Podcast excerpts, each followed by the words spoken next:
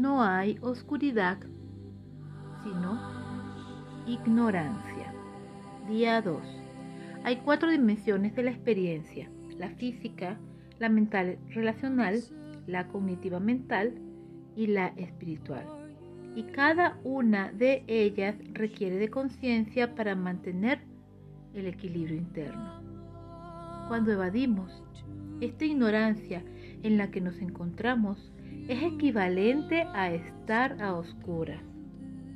En esta oscuridad es fácil perderse en el desorden, por lo que ordenar todos nuestros asuntos en las cuatro áreas nos permite movernos eficazmente cuando nos encontramos en momentos críticos que nos llevan a nuestra sombra. Para salir de la oscuridad, el orden es muy útil porque nos permite tener pequeñas estrategias a la mano que nos permite ir encendiendo esa luz que necesitamos en el tiempo que estamos listos para hacerlo.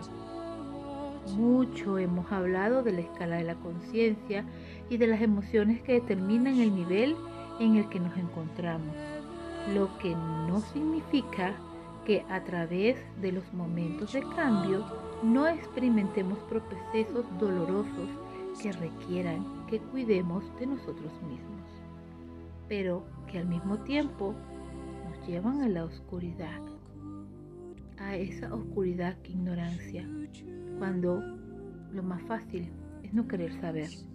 Es importante tener en cuenta que es en esos momentos que el cuerpo es el primero que se afecta, ya que es en el cuerpo donde sentimos el dolor.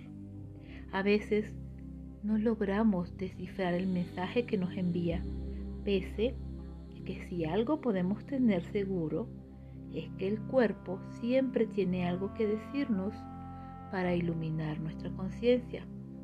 Hablar de lo que no queremos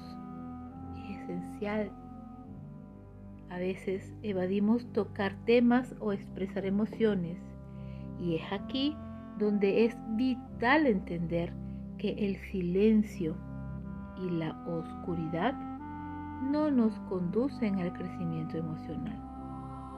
Orden y luz van de la mano. Ambos son básicos para el crecimiento emocional y el cuidado personal. Así que cuida que si uno de estos básicos no está bien, puedas apoyarte en el otro.